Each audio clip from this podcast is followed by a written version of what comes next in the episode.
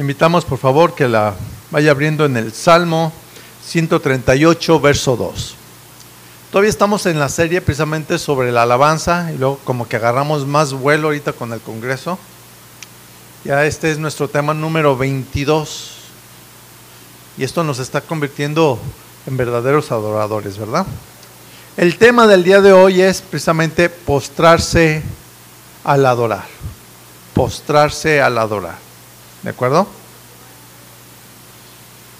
Y dice así la palabra de Dios, Salmos 138, verso 2. Dice así, me postraré hacia tu santo templo y alabaré tu nombre por tu misericordia y tu fidelidad. Porque has engrandecido tu nombre y tu palabra sobre todas las cosas. Entonces, tres puntos que hay aquí. Dice uno, me postraré hacia tu santo templo. Dos, y alabaré tu nombre por tu misericordia y tu fidelidad. Sí, porque has engrandecido tu nombre. Y número tres, y tu palabra sobre todas las cosas. Sí.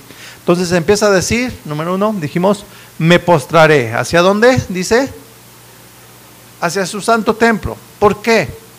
Porque en el templo de Dios es donde Dios se manifestaba y es donde Dios sabía que, donde la gente sabía que ahí estaba Dios.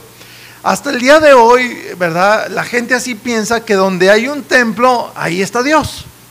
¿Vamos? Cuando hoy, el día de hoy sabemos pues que Dios nos ha elegido cada uno de sus hijos para que hoy seamos templos del Espíritu Santo. Pero en aquel entonces, antes de nuestro Señor Jesucristo, el Señor se manifestaba en el templo. ¿Sí? Y por esa razón es que los judíos para orar se postraban hacia donde estaba el templo. Y para ellos, por ejemplo, todavía los judíos que no son mesiánicos, que no se han entregado a Cristo, que no han creído en pocas palabras en Jesús como el Mesías, ¿sí? Ellos todavía siguen orando ahí este, hacia el templo y van a todavía lo que les queda del templo, porque ya no hay templo, les queda nada más lo que es el, el, muro de las lamentaciones y ahí están orando. ¿Sí? Bueno, como ellos no, no, se han entregado en Cristo, piensan que nada más ahí Dios se manifiesta. Los que ya estamos en Cristo sabemos que Dios está en todo lugar, pero los judíos siempre oraban este, viendo hacia donde estaba en el templo. Si estaban fuera de Jerusalén, que es donde estaba el templo, bueno, se postraban hacia el lugar que estaba Jerusalén, ¿sí? Para orar dando a entender, esto daba a entender, que se estaban postrando delante de Dios. Entonces al decir, me postraré hacia tu santo templo, me postraré delante de mi Dios. Amén. Y sigue diciendo, número dos, al postrarse, dice, y alabaré tu nombre por tu misericordia y tu fidelidad. Dos cosas. ¿Por qué alabamos a Dios? Por su misericordia y su fidelidad. Nos postramos y alabamos su nombre por su misericordia y fidelidad. Entonces, Dios nos escucha, nos ayuda, no porque no lo ganamos, no porque somos muy buenos, sino por su misericordia. ¿Sí? La segunda parte, y Dios permanece fiel a su palabra. ¿Sí? De hecho, su palabra dice eh, eh, en, Timoteo, no, no puse los versículos para no movernos de aquí, dice, si nosotros fuéramos infieles, dice, Dios permanece fiel. Fíjese bien en esto. Si nosotros fuéramos infieles, Dios permanece fiel. La realidad es que nosotros somos los que somos infieles, los que rompemos el pacto con Dios, ¿sí o no? ¿Verdad que somos, somos pecadores? Por ejemplo, hablando del pacto. El pacto de Dios, precisamente, era para que Dios nos bendijera, ¿verdad?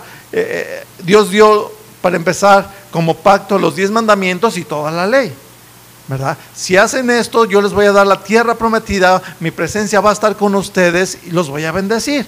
Cumple los diez mandamientos, ¿verdad? Y ahí está. La cosa es que dentro de los diez mandamientos, por ejemplo, voy a, mandar, a nombrar dos, ¿verdad? El número uno, este, poner a Dios en el primer lugar en tu vida, sobre todas las cosas, ¿verdad? Y hay otro que dice, no mentirás. Ya nomás con eso, ya estamos reprobados. ¿Sí? Pero nosotros, vuelvo a repetir, hemos mentido somos descuidados con Dios y eh, en algunos, ¿verdad? Dios en realidad todavía no es el primer lugar en su vida, en su corazón. Entonces, Dios no tiene la responsabilidad ahora de bendecirnos ni de cuidarnos porque hemos quebrantado su pacto, porque nosotros somos los que somos infieles a Dios. Sin embargo, Dios nos redime de pecado, o sea, paga por nuestro pecado. ¿Sí? Nos da también su Espíritu Santo por su misericordia, a pesar de que somos infieles. ¿Sí? Y es porque Dios nos ama a pesar de no merecerlo. Amén. Dígale al que está a su lado, Dios te ama. Y mucho. ¿Verdad? Por eso es que Dios permanece fiel. ¿Sí? Y por eso dice aquí que le alabamos, ¿sí? Y le alabamos postrados, dice aquí, ante Dios. Ahora, la última parte de este verso dice, y tu palabra sobre todas las cosas. Jesús mismo dijo, el cielo y la tierra pasarán, pero mis palabras no pasarán. O sea, permanecen para siempre. La palabra de Dios es sobre todas las cosas, sobre todo. Por ejemplo, por la palabra de Dios, Dios creó todo lo que hay. Dios dijo, sea la luz, y hoy tenemos aquí la luz. Está el sol, sean las lumbreras, el sol, la luna, las estrellas, y todo fue por su palabra.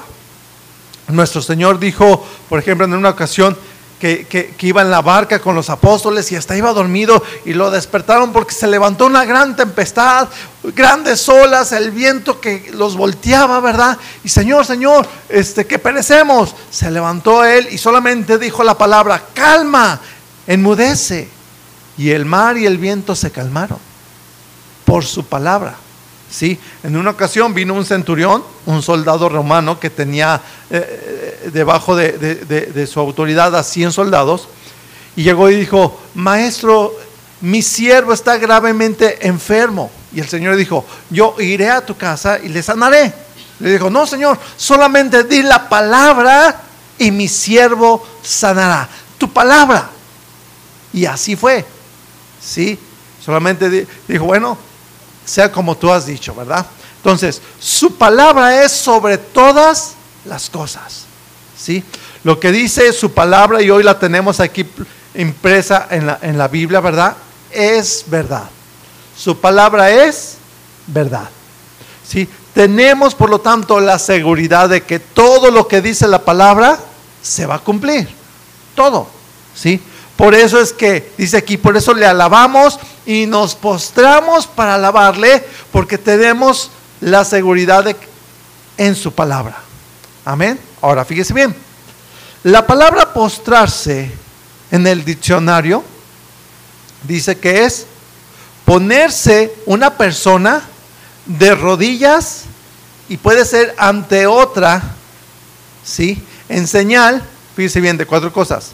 Número uno, es ponerse de rodillas por respeto, ruego, súplica y humillación. Y todas estas es adoración, respeto, ruego, súplica y humillación. Por esas razones se postra uno, por esas razones dobla uno su rodilla y todas estas son adoración. Y da como ejemplo, por ejemplo, dice, hubo un tiempo en que se decía, el caballero se postró ante el rey, o sea, dobló su rodilla ante el rey. ¿Sí? Nosotros nos postramos ante el rey de reyes. ¿Cuántos dicen amén? ¿Sí? Entonces, vamos a definir esto, ¿sí? Lo que es postrarse. Número uno dijimos, ¿verdad? En señal de respeto. ¿Sí? Respetamos a Dios. ¿Usted respeta a Dios? ¿Sí? Ok, entonces parte de nuestra adoración debe ser postrarnos, doblar nuestra rodilla porque lo respetamos. Los que respetamos a Dios debemos mostrarlo y por respeto postrarnos ante el rey. ¿Sí? Por respeto, porque nuestro Señor, vuelvo a repetir, es Rey de reyes y Señor de señores. ¿Sí? Ahora, deje preguntarle, ¿Por qué la gente se postra ante su rey? Y más, por ejemplo, ahorita que está muy de moda, ¿ah? hay nuevo rey, el rey Carlos III, ¿verdad? Pero ¿por qué la gente se postra ante su rey? ¿Por qué? ¿Eh? ¿Reconocen qué? ¿Su qué? Su grandeza, ¿verdad? Bueno, su grandeza de autoridad, o sea, por la investidura. Simplemente eso de investidura, ¿no? La gente podrá, por ejemplo, quejarse del presidente, lo que sea, pero si el presidente, por ejemplo, este Andrés López Obrador llegara aquí, entrara, no, no, no.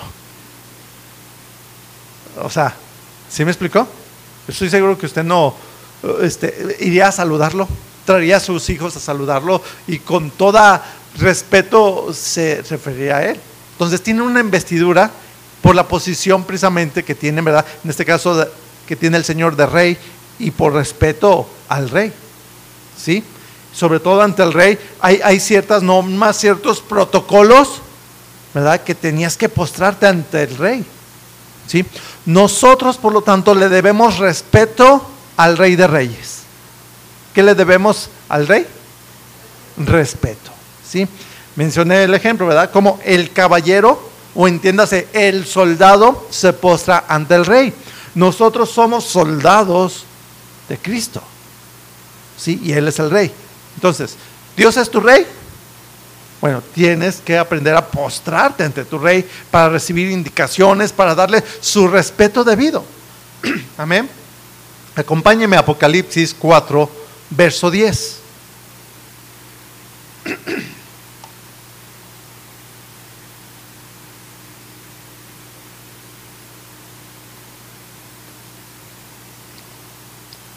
Aquí encontramos una visión de lo que es el cielo.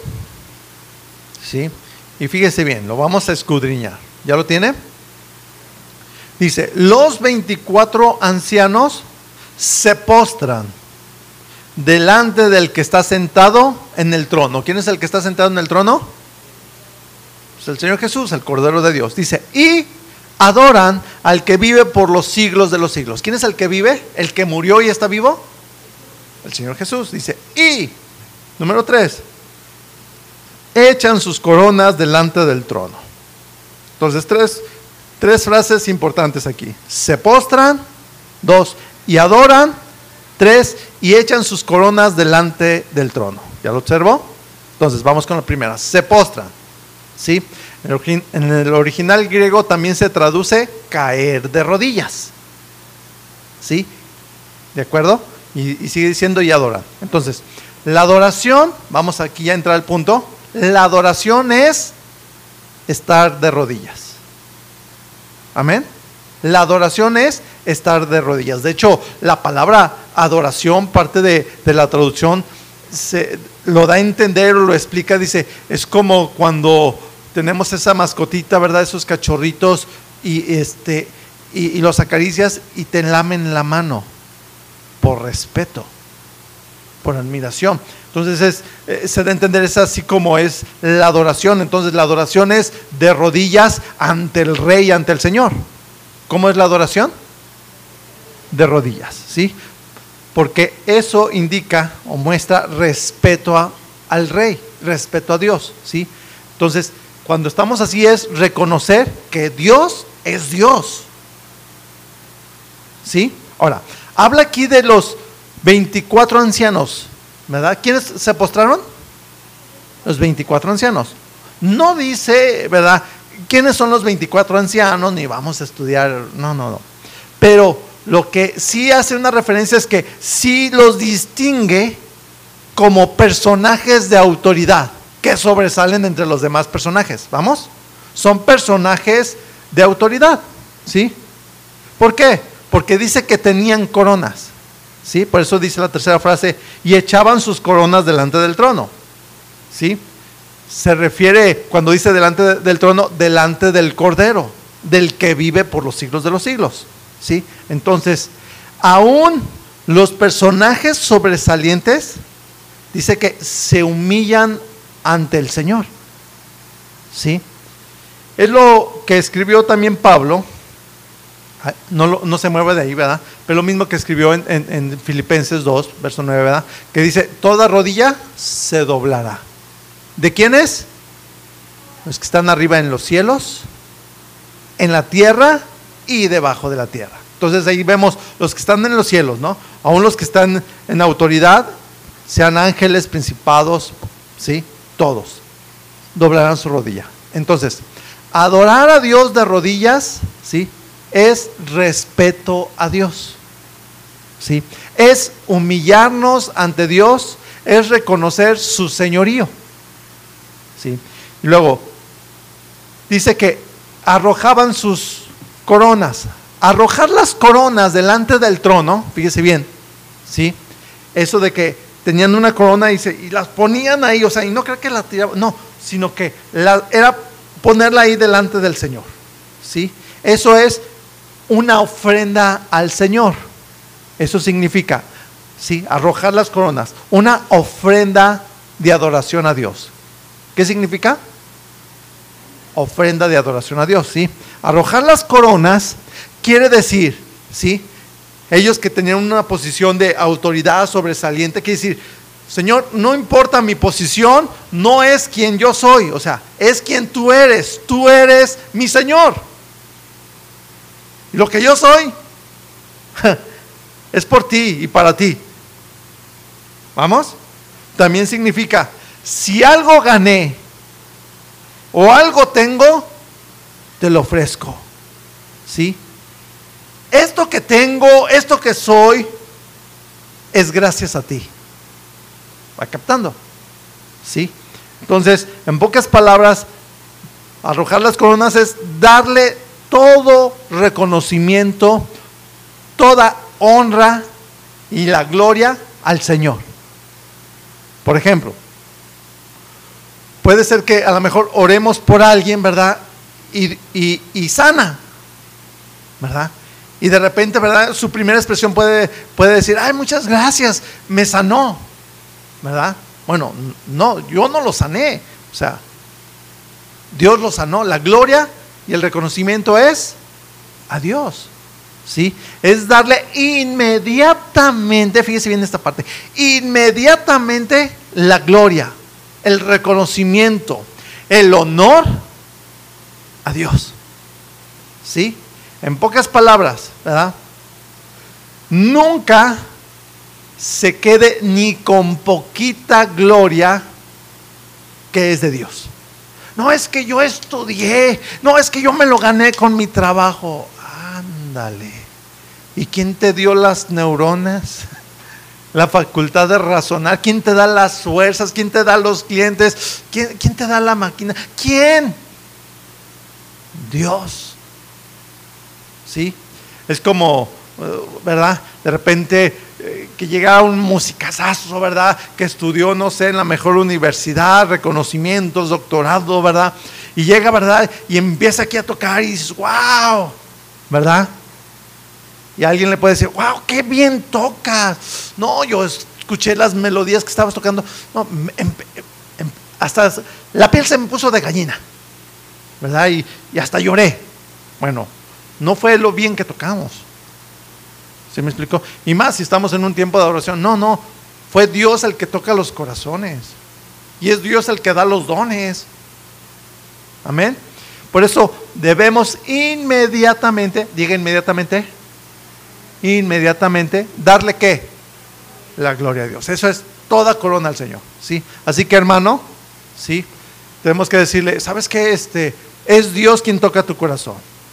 La música es para Dios, los cantos son para Dios, pero es Dios quien toca el corazón y es Dios quien los inspira, es Dios quien da los dones y las habilidades. Amén.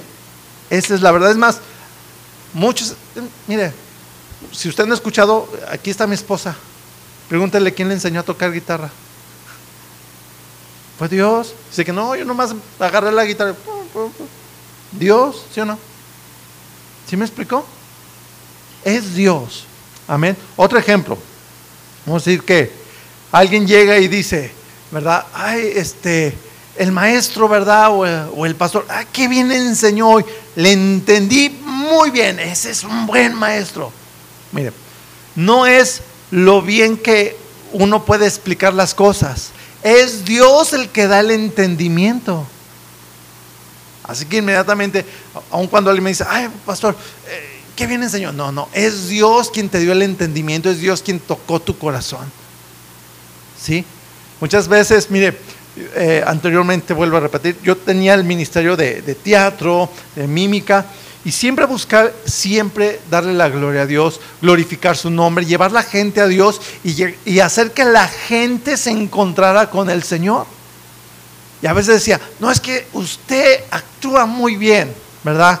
Este, cuando lo vi, no, no, me hizo llorar, ¿verdad? Este, me confrontó la enseñanza. Bueno, lo primero que, siempre hacía, aún mientras me decían, era, dentro de mí, ¿verdad? Es Dios, no soy yo, ¿sí? Y, este, y le decía, mire, ¿sabe qué? Fue Dios el que lo, quien tocó su corazón. Tenía yo un grupo de jóvenes, ¿verdad? Les enseñaba el ministerio y entre todos ministrábamos. Pero siempre algo que les enseñé es, miren, al terminar, nos metía otra vez al cuartito donde ahí nos vestíamos y donde nos maquillábamos, ¿verdad? A ver, vénganse todos. Y les hablaba. Ahora, vamos a darle la gloria a Dios. Y ahora vamos, Señor. Toma todo reconocimiento, toda gloria. Si algo salió bien, es por ti. Lo que salió mal es nuestra culpa.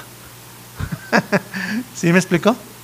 Pero siempre era eso. Y a veces hasta decía, a ver, todos de rodillas y ahí. Y mire, siempre eh, tuve ese hábito de que eh, llegaba de ministrar, llegaba de, de, llevar a la gente al Señor, ¿verdad? De evangelizar, lo que sea. Llegaba yo a mi casa y sobre todo, tal vez en el baño, en mi cuarto, cerraba la puerta y estando yo solo, me hincaba le decía, Señor, gracias por permitirme servirte y toda la gloria es para ti. Eso es arrojar las coronas al Señor. ¿Sí? Y créame, aún todavía lo sigo haciendo, ¿eh? ¿Sí? lógico, usted no lo ve, pero cuando ya todos se van, y a veces aún también mi familia se va cuando me quedo yo eh, que apagando las cosas, pero mire, es muy hermoso poder, ya que todos se van, yo llego aquí, me hinco, digo, Señor, gracias por lo que hiciste. Tuyo es todo reconocimiento, toda gloria, y, y este, guíanos, ¿sí? Porque de Él es la gloria. Amén. Eso es poner las coronas delante de Dios. Todo, ¿no? Que puedes estudiar, que puedes hacer algo, todo es por Dios. Amén. Verso 11. Por eso es que decían, lo que decían, miren, al arrojar las coronas al Señor, decían, Señor, digno eres de recibir, ahí está, ¿verdad? La gloria, la honra, el poder, porque tú creaste todas las cosas y por tu voluntad existen y fueron creadas. O sea, no hay nadie como tú. Entonces, ¿quién merece toda la gloria y la honra y el poder? ¿Quién? El Señor. ¿Sí? Entonces, arrojar las coronas al Señor es, ¿verdad? Después de trabajar, ¿verdad? Después de que tal vez hiciste una buena tarea eh, y te dicen, te felicito, qué bien hiciste este trabajo, te felicito, este, qué rica te quedó la comida, mujer, no sé, ¿verdad? Cualquier tarea, cualquier que hacer, ¿verdad? Cualquier reconocimiento que te dan a veces, ¿verdad? Eh, por ejemplo, aquí damos un reconocimiento por terminar el instituto bíblico, este, un reconocimiento, un diploma en tu escuela, en tu trabajo. Usted debe de agarrarlo decir, Señor, gracias, aquí está, es tuyo, es por ti. Amén. ¿Por qué? Porque en realidad es así o no. Porque así es. ¿Sí? Entonces es como en, tu trabajo, ¿verdad? O por tu escuela que te llegan a reconocer. No, es que estudias muy bien, eres un ejemplo en tu trabajo. Qué bien trabajas, llegas puntual, porque llegan, ¿verdad que sí? Amén. ¿Verdad? Haces bien tu trabajo, no te tienen que estar arreando, ¿verdad que sí? Amén. ¿Verdad? Y este y haces bien las cosas, ¿verdad? Y eso se llama ser íntegro. Íntegro es eh, que tienes todos los componentes, componentes ¿sí? Eh, estar completo como cristiano. Y estar completo como cristiano es ser como Jesús, un cristiano íntegro. Y esto nos habla que es responsable. ¿Sí? Responsable para hacer las cosas. Por ejemplo, el Señor Jesús no llegó tarde a la cruz. llegó a su tiempo. ¿Sí? No llegó tarde para nacer, llegó a su tiempo. ¿Sí? Es ser responsable, hacer las cosas como se deben de ser. ¿Sí? Aunque, y sobre todo cuando nadie te ve, sabemos que Dios sí nos ve, pero ahí somos íntegros completos. Y Dios nos enseña a hacer todo bien y de la mejor manera que se pueda. Eso es ser íntegro. ¿sí? Ahora, ¿quién nos enseña a ser íntegros en nuestro trabajo y, en nuestra casa y en todo lo que hacemos? ¿Quién nos enseña a ser íntegros? El Señor. ¿sí? Por lo tanto, ¿de quién es verdaderamente el reconocimiento? ¿De quién es? De Él. ¿Sí? Por eso, postrarse, hincarse es adorar a Dios y darle todo el reconocimiento. ¿Vamos? Por ese respeto, ¿sí? Entonces es dar todo reconocimiento a Dios, ¿sí? Por respeto. Número uno, nos postramos en señal de respeto. Número dos, también nos postramos para suplicar, ¿sí? Suplicar, entra también ahí la palabra rogar, ¿verdad? Pedir el favor de Dios en oración. Por eso es que en el suplicar rogamos y lo primero que aprendemos a rogarle es su perdón. Aunque la gente lo primero que quiere son sus cosas materiales, suplir sus necesidades, pero lo primero que es que necesitamos es su perdón. ¿Sí? Si venimos con pecado o a veces venimos enojados con alguien o con resentimientos porque nos lastimaron, nos dijeron algo con, y venimos resentidos contra alguien, bueno, no podemos venir a alabar a Dios así, ¿verdad? No se puede. ¿Por qué? Porque tu corazón tiene resentimiento. Tal vez, mire, alguien, bueno, pues todo el mundo dobla su rodilla, tal vez alguien pueda doblar su rodilla, eh, decir, bueno, pues levanto mis manos, me da físicamente, pero nuestro corazón está lejos de Dios. Y lo que Dios busca es nuestro corazón. ¿Sí? Y es hacerlo de corazón. Postrarse y rogar a Dios es para acercarnos a Dios. ¿Para qué nos postramos y rogamos a Dios? para acercarnos a Dios. O sea, es para meternos con Dios, es para llegar a su presencia por medio de Cristo, arrepentidos de nuestros pecados. Amén. Por lo tanto, hermano, hermana, no se pierda la oportunidad de llegar ante Dios. No se pierda, o sea, estamos aquí y venimos para llegar ante Dios. ¿Sí? Así que aproveche todo lo que hay para hablar con Dios, todo, sean los cantos, la oración, por supuesto, ¿verdad? Este, los tiempos que tenemos aún de silencio, la administración, todo para hablar con Dios. Usted vino para hablar con Dios, usted vino para llenarse de Dios. Amén. La letra de los cantos que entonamos están inspirados en la palabra de Dios y los cantos son para guiarnos a Dios, ¿sí? Para meditar en Dios para que usted ore a Dios cantando. Amén. Y no importa este si se le sale un gallo, todo el gallinero ahí, no le hace usted. Dios tiene un buen filtro, Dios lo que ve es su corazón. ¿Sí? Cuando nos presentamos ante Dios, primero le rogamos, dijimos, su perdón, porque todos nuestros, porque todos somos pecadores. Amén. Y fíjese bien, hablando del perdón, qué bendición, porque así es, es una gran bendición poder doblar la rodilla ante Dios cuando estamos convencidos que somos pecadores, que somos indignos. Es una gran bendición, ¿sí? Porque realmente somos culpables y somos inmerecedores de Dios. Pero, fíjese bien, por su misericordia, Dios mismo nos atrae a Él. Dios no nos repele. O sea, Dios no nos dice, vete para allá, pecador. No. Dios dice, ven, estemos a cuentas. Si tus pecados fueran como el carmesí, vendrán a ser como blanca lana. El que viene a mí no lo he hecho fuera. Ven, para que estemos a cuentas. Y cuando vienes a Él y así tú digas, es que la regué feo, Señor.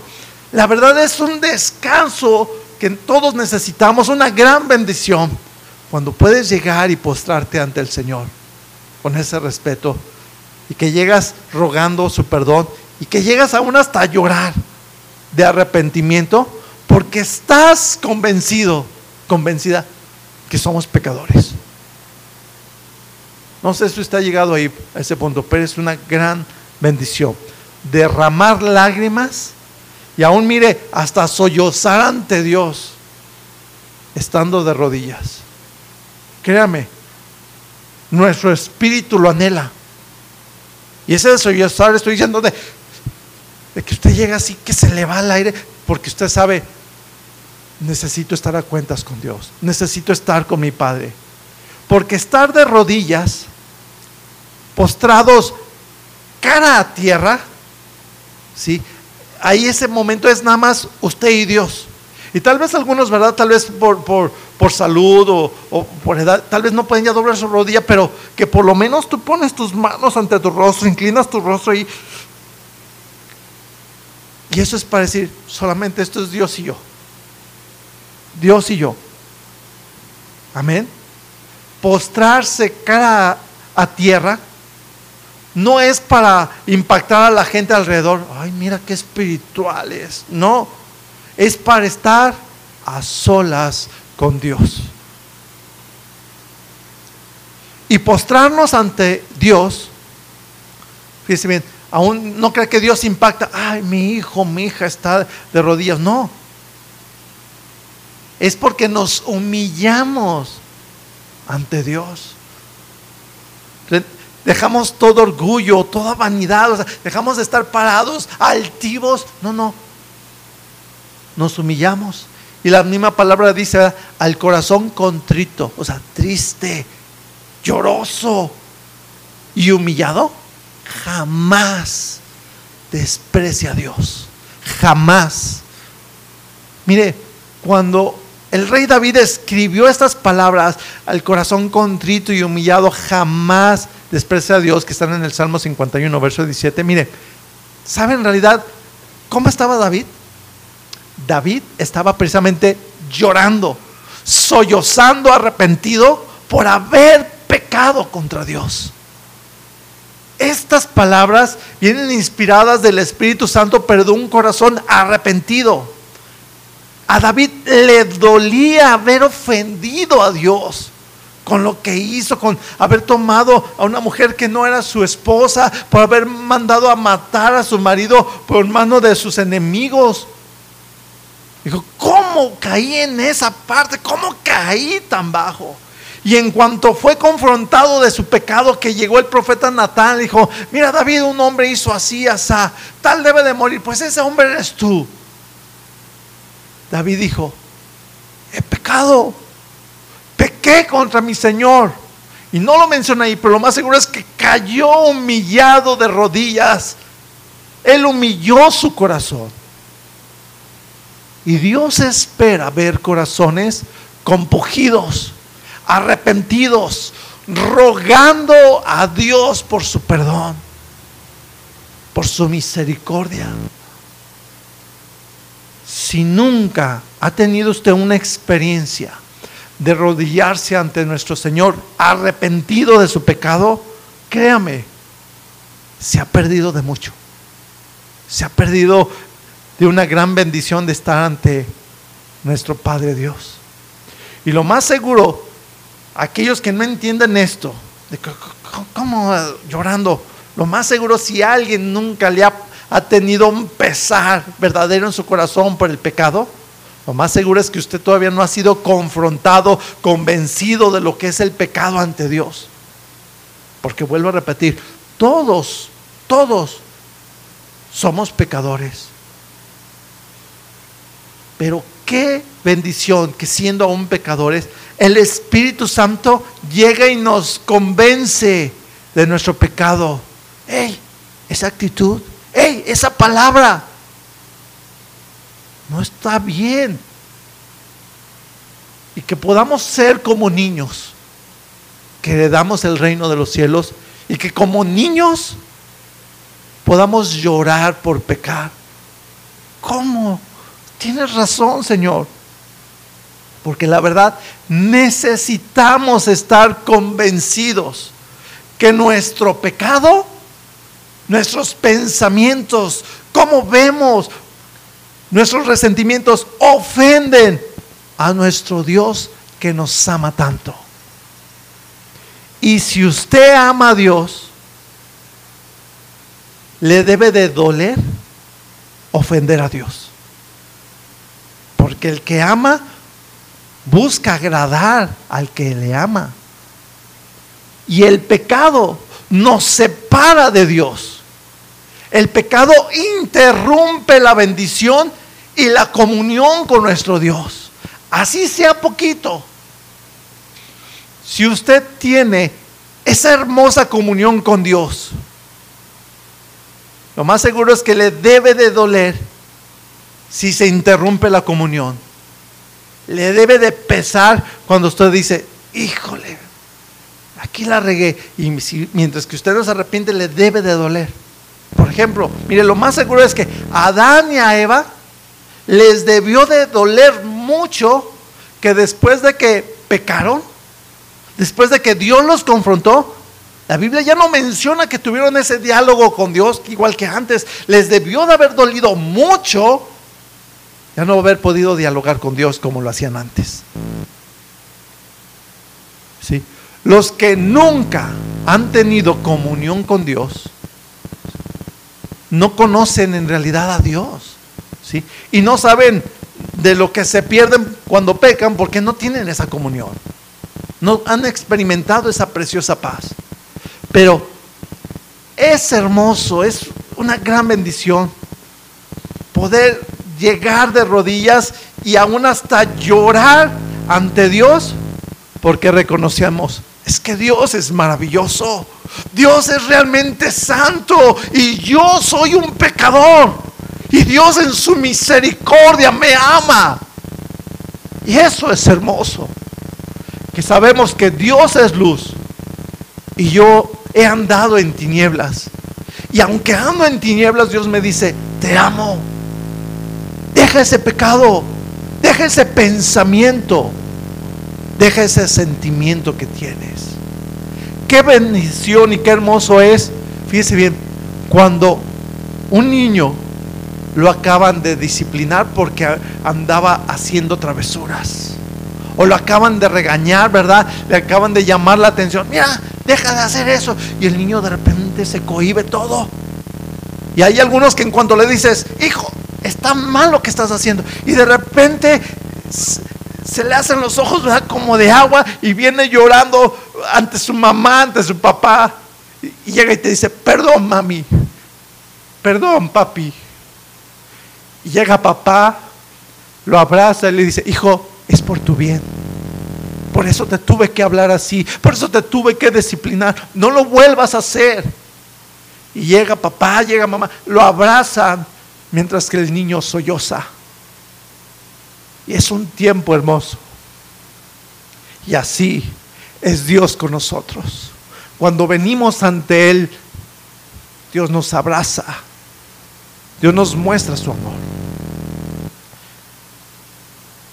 Dice el Evangelio de Lucas capítulo 5, verso 8.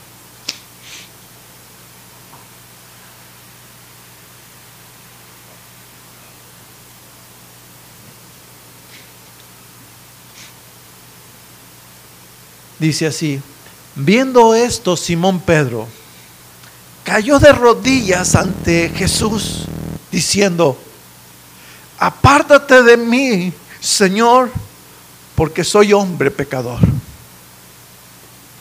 Pedro cayó de rodillas ante el Señor. Dice, después de que no había pescado nada durante toda la noche.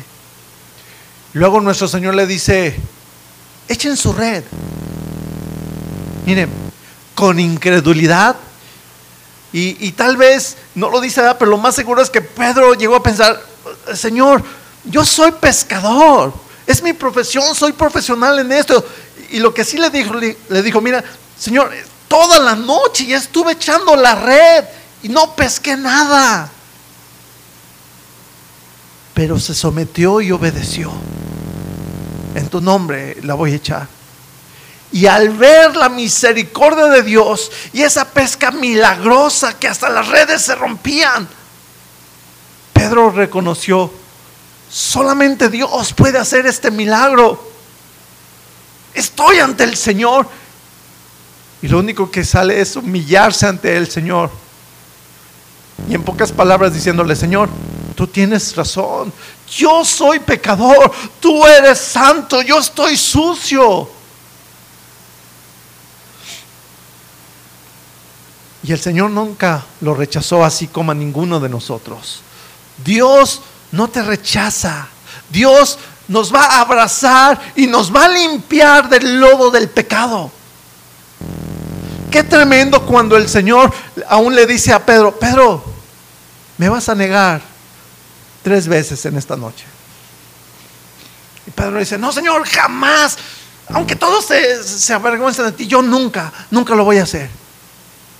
Pero dice la palabra que después de negar al Señor la tercera vez, dice, Pedro se fue a llorar amargamente. Le dolió, le pesó, dijo, él tenía razón y yo no pude sostenerme. Pero dice que lloró amargamente porque él sabía que en ese momento iban a matar al Señor y le dolió mucho en su corazón haber fallado. ¿Cuántas veces fallamos al Señor? ¿Cuántas veces le decimos, es la última vez, Señor? Nunca más voy a volver a hacer esto. No vuelvo a ver eso o esas imágenes nunca más. Y de repente caes en pecado. Y la pregunta es, ¿de veras a cuántos les duele fallar? Porque el Espíritu Santo nos lleva a eso, que nos duela. Y ahí es donde debemos entender, nos postramos ante Él. Por respeto, nos postramos para rogarle. Y tres, nos postramos también para suplicarle. Es necesario suplicarle al Señor. Caer de rodillas ante el Santo y suplicar su favor. Y su favor, fíjese ya cómo vamos, ¿no?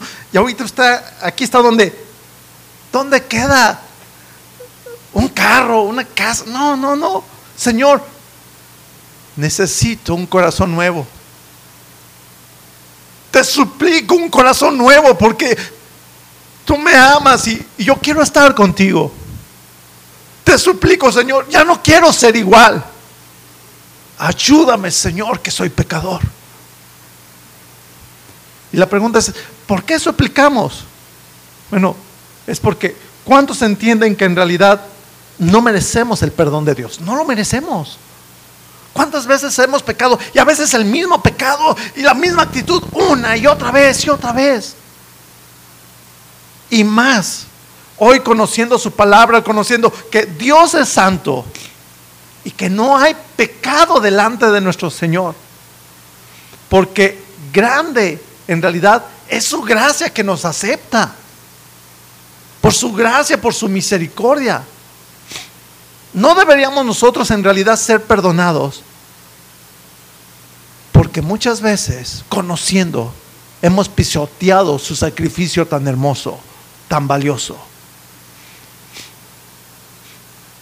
Acompáñeme al libro de Hebreos 10:26.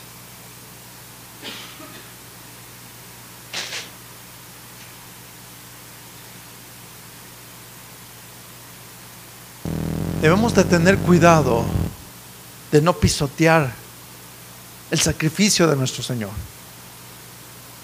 Y de pisotear me refiero, se pisoteamos su sacrificio cuando pecamos voluntariamente, a sabiendas, pensando que acabo el Señor es misericordioso y su gracia es muy grande. Eso es pisotear su sacrificio. Y dice aquí la palabra, por si alguien llega a pensar así, dice Hebreos 10, 26. Porque si pecáramos voluntariamente, después de haber recibido el conocimiento de la verdad, o sea, después de haber creído en Él, y pecamos voluntariamente, dice, ya no queda más sacrificio por los pecados. O sea, ya no hay más sacrificio más que el de Cristo, pero si los pisoteas, ¿ya que queda? Nada.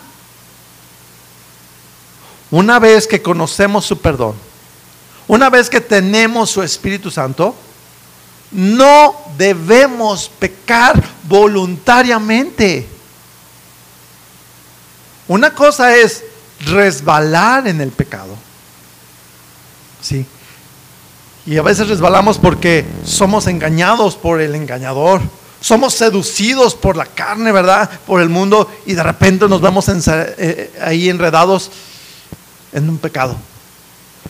Pero el, el que es hijo de Dios, en cuanto se da cuenta que peca, así como David, fui seducido, me engañé, caes de rodillas, he pecado y empiezas a buscar al Señor.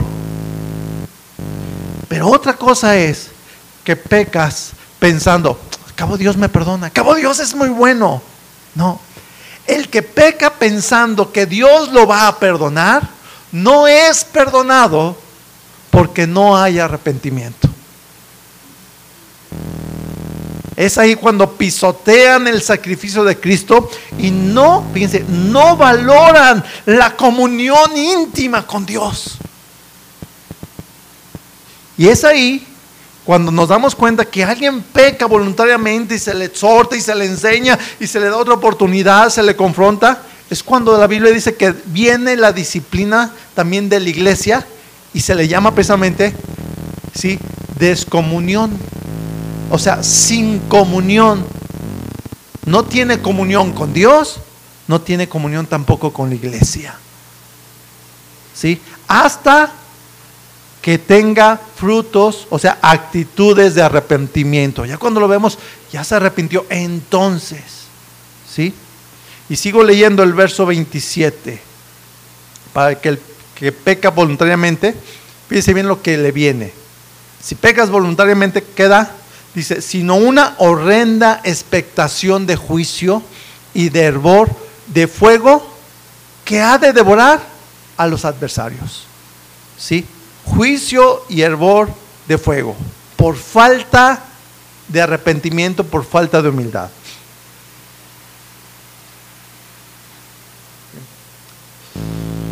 Los que pecan voluntariamente, lo más seguro es que no tienen el Espíritu Santo. Lo más seguro. ¿sí? Tal vez por lo mismo no han nacido de nuevo y no son todavía hijos de Dios. Están en sus pecados. ¿sí? Por eso dice aquí que les espera un horrendo juicio y un hervor de fuego. Entiendas así como tipo lava, imagínese. Necesitamos postrarnos y suplicar su perdón. ¿Sí? Suplicar su favor, su intervención. Amén. Acompáñeme a Mateo capítulo 8, verso 2.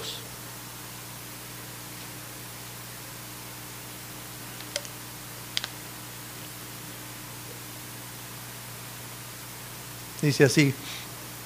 Y he aquí un leproso y se postró ante él diciendo, si quieres, puedes limpiarme. Se postró ante él diciendo, si quieres, puedes limpiarme. Fíjese bien, observe. ¿Qué estaba haciendo este leproso? Suplicando, ¿verdad? Rogando por su favor, por sanidad, por un favor que no merecía. Él entendía, no lo merezco. ¿Sí? A veces experimentamos enfermedades que pueden ser mortales, de las más conocidas o, de las que más pueden causar un terror es que te digan tienes cáncer, ¿verdad? A veces este, cosas muy costosas, a veces perder, no sé, como el día de ayer que vimos una casa o algo, no sé. Pero la pregunta es, o sea, porque pasamos por alguna enfermedad, la pérdida de algo o de alguien, ¿debemos reclamar o exigirle a Dios? ¿Verdad que no? O sea, ahí es donde queda el entendimiento. ¿Qué debemos hacer? ¿Qué vemos aquí? Suplicar. ¿Sí? Pedir conforme a su voluntad. Porque por eso dice la palabra, o sea, todo nos ayuda para bien, o sea, Dios usa todo para nuestro bien. Que esto quiere decir A veces las tragedias que experimentamos o que hay son para acercarnos más a Dios. ¿Sí? Porque ahí es cuando doblamos nuestra rodilla y oramos a Dios. Ahí es para que oren también por nosotros.